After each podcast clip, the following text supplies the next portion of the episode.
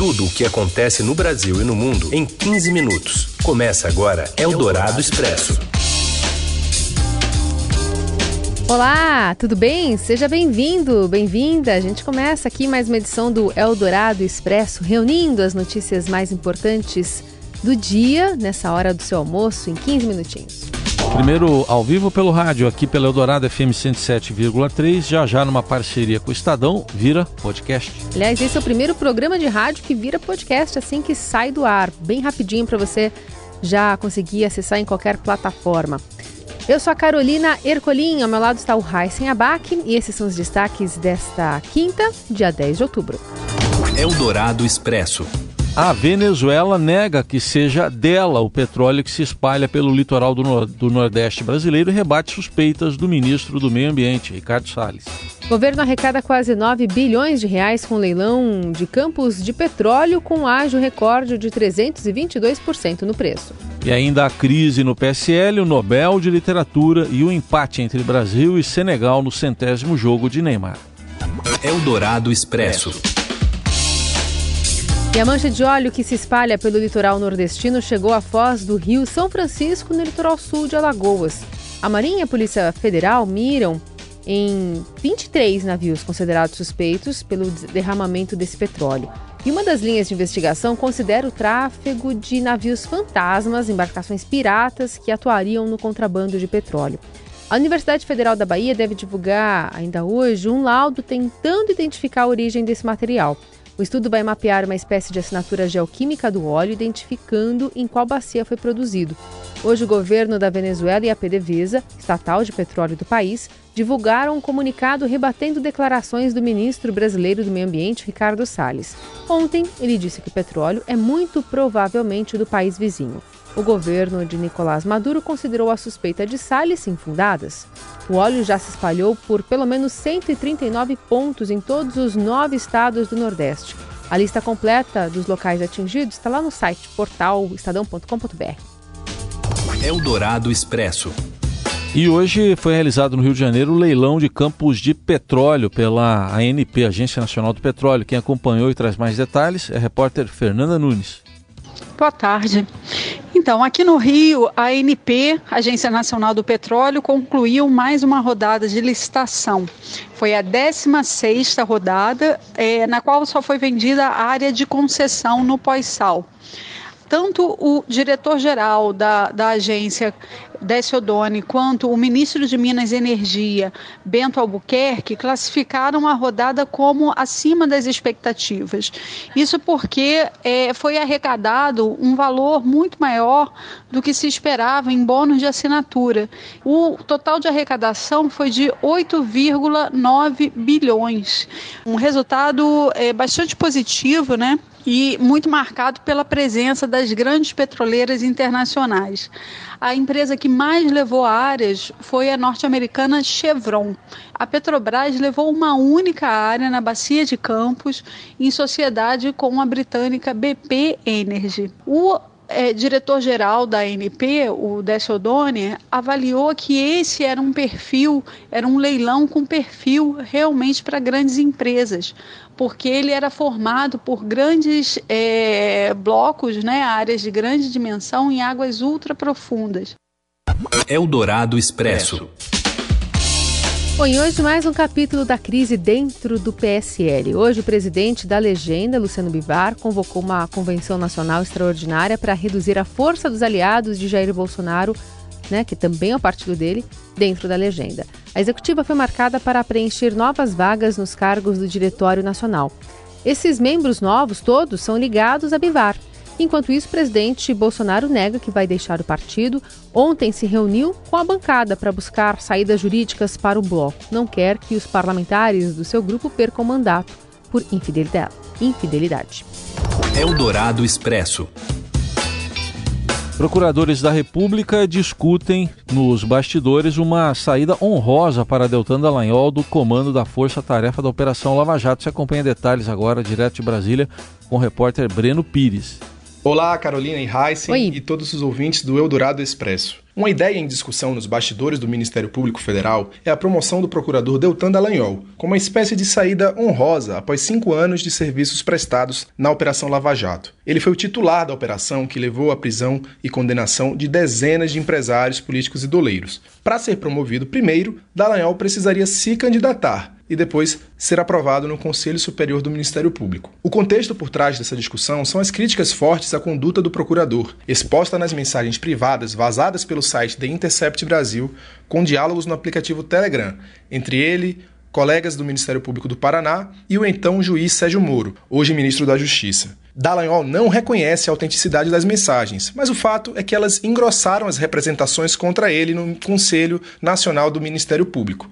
Existe hoje um processo disciplinar aberto contra ele e outras representações que ainda vão passar pela apuração. Nesse cenário, Deltan foi aconselhado por aliados a tentar uma promoção, por outro lado, alguns apoiadores dele preferem que ele siga na Lava Jato, porque ainda há muito serviço a ser feito, pelo menos mais dois anos de operação, e a saída dele, na visão de algumas pessoas, não modificaria nada em relação à Lava Jato, não necessariamente traria uma redução das críticas sobre a operação. Essa é a posição, por exemplo, de Januário Paludo, um dos integrantes mais experientes da Força Tarefa da Lava Jato. Ele falou com o Estado dizendo que era a favor da continuidade de Deltan. O procurador Dallagnol tem evitado falar sobre o assunto. Ele foi questionado pela reportagem, mas não se manifestou. Quem acenou com a possibilidade da promoção dele foi o Procurador-Geral da República, Augusto Aras, como uma possibilidade, segundo uma entrevista que ele prestou no início da semana ao Valor Econômico. A próxima sessão do Conselho Superior do Ministério Público Federal está marcada para o dia 5 de novembro, e o tema das promoções deve entrar na pauta. Eldorado Expresso. Bom, hoje o presidente Bolsonaro está em São Paulo, tem uma agenda cheia de compromissos e um deles é com investidores estrangeiros. Quem acompanha é o repórter Ricardo Galhardo aqui do Estadão. Oi, Galhardo, como vai? Boa tarde, tudo bem? Tudo certo. O presidente já saiu desse evento com almoço e investidores?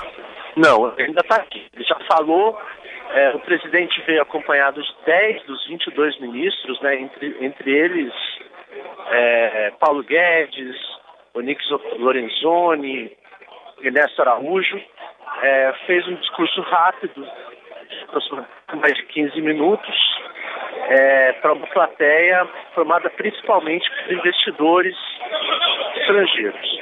É, nesse discurso, ele voltou a falar da Amazônia, da questão ambiental, é, dos temas que ele já tinha abordado lá na, na, na, na abertura da Assembleia Geral da ONU, dia 27 de, de setembro, mas num tom muito mais brando.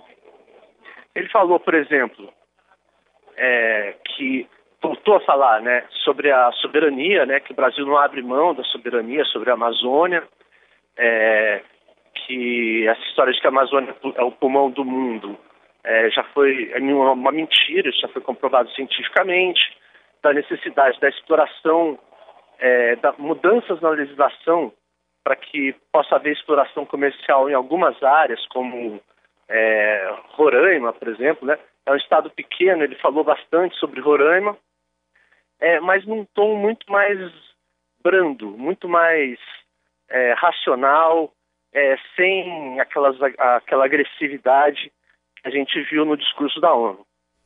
Ele falou é que é preciso haver um casamento entre a exploração comercial, é, econômica da Amazônia e a, a, preservação ambiental e evitou ataques a entidades ambientalistas. Além disso, o, o presidente também falou sobre, ele comparou a situação do Brasil com a Argentina. Ele disse que espera que em 2022, quando termina o mandato dele, é, que o Brasil não esteja na mesma situação em que está a Argentina hoje, que depois de um, do governo, do fracasso do governo Macri na, na área econômica, vê a possibilidade de um candidato de esquerda, o Alberto Fernandes, ligado a Cristina Kirchner, é, ganhar as eleições. Ele é o favorito, deve ganhar no primeiro turno lá na, na Argentina. Muito bem, galera que continua acompanhando a agenda do presidente aqui em São Paulo. Galera, obrigada, bom trabalho para você. Eu que agradeço. Você ouve Eldorado Expresso. Falando dos Estados Unidos, que negaram apoio a uma proposta de inclusão de novos países, incluindo o Brasil, na OCDE, que é a Organização para a Cooperação e Desenvolvimento Econômico. De acordo com fontes ouvidas pelo broadcast aqui do Estadão, a negativa, a negativa foi dada a uma proposta apresentada pelo secretário-geral da OCDE, Ângelo Gurria, de discutir a inclusão de um bloco de seis novos países na organização, que teria ainda nações europeias. Em carta enviada no fim de agosto ao OCDE, os Estados Unidos apoiaram apenas a entrada da Argentina e da Romênia, considerando o critério cronológico, segundo as fontes, porque esses países haviam apresentado o pedido antes dos outros, inclusive do Brasil. Apesar de o presidente dos Estados Unidos, Donald Trump, ter prometido apoiar a adesão brasileira ao bloco, pretendida inclusive pelo presidente Bolsonaro, os Estados Unidos são contra uma ampliação maior da organização e têm se posicionado de forma contrária às ações do secretário-geral. Eldorado Expresso. O ministro da Educação garante que o Enem só não será realizado se cair um meteoro o pessoal sempre fica perguntando o que, que vai cair no Enem, cair na prova, né? Segundo Abraham Weintraub, o problema com a troca de gráficas já foi resolvido. Todas as provas que serão usadas durante o exame já foram impressas e estão sendo distribuídas para os estados. Alguém falou que não ia ter Enem por causa da gráfica, não sei o que lá, isso, aquilo. Então, a primeira etapa do processo, a primeira dúvida maior que foi levantada lá atrás, ela está totalmente dirimida, está tudo impresso, e agora é distribuir, acompanhar e ter a certeza que tudo vai correr bem dentro da legalidade. Então a notícia que a gente tem para dar hoje é: Alexandre, está tudo impresso. Tudo impresso, tudo sendo distribuído, tudo pronto para o Enem no dia 13 e dia 10. Tá aí. Para a realização do Enem, 400 mil pessoas estão envolvidas, são impressos também mais de 10 milhões de cadernos de provas e o custo do exame é de 520 milhões de reais. Em março deste ano, a gráfica é, ERR Donnelly, responsável pela impressão das provas, pediu falência. O MEC contratou a segunda colocada na licitação Avalide. Eldorado Expresso. E hoje teve seleção brasileira em campo. Todos os detalhes acompanhados com lupa pelo Robson Morelli. Diga, Morelli. Olá, amigos! Hoje eu quero falar da seleção brasileira que acabou de empatar com o Senegal, um a um. Ai, ai, ai! O Brasil não ganha mais desde a Copa América, desde que, de, que ganhou a Copa América. O Brasil fez. Esse é o terceiro amistoso, é, sem vitórias. Domingo tem mais um jogo nessa sequência, né, das datas FIFA, lá em Singapura contra a Nigéria. Daniel Alves, depois do jogo, disse em entrevista à Rede Globo que o calor atrapalhou bastante, mas que o time fez o seu melhor. O seu melhor foi um a um contra a Senegal. Neymar completou 100 jogos pela seleção, mas não fez muita diferença dentro de campo, não. O Brasil falhou um pouco no meio de campo, falhou muito na, na conclusão a gol, na finalização. E Mané, o único jogador aí de destaque do Senegal que joga no Liverpool, fez a jogada do pênalti. Ele invadiu a área, ele sofreu, ele mandou a bola debaixo das pernas de Marquinhos e sofreu o pênalti que seu companheiro bateu e empatou a partida. Agora é esperar para ver o que Tite fala, o que, que Neymar fala, qual é o sentimento que esses jogadores têm desse time, desse jogo, desta seleção. É isso, gente. Falei, um abraço, valeu! Eldorado Expresso. E a Academia Sueca anunciou hoje os dois autores europeus que levaram o Nobel de Literatura, né? O do ano passado e o deste ano. Detalhes com o editor do Caderno 2 do Estadão, o Biratã Brasil. Oi, Bira.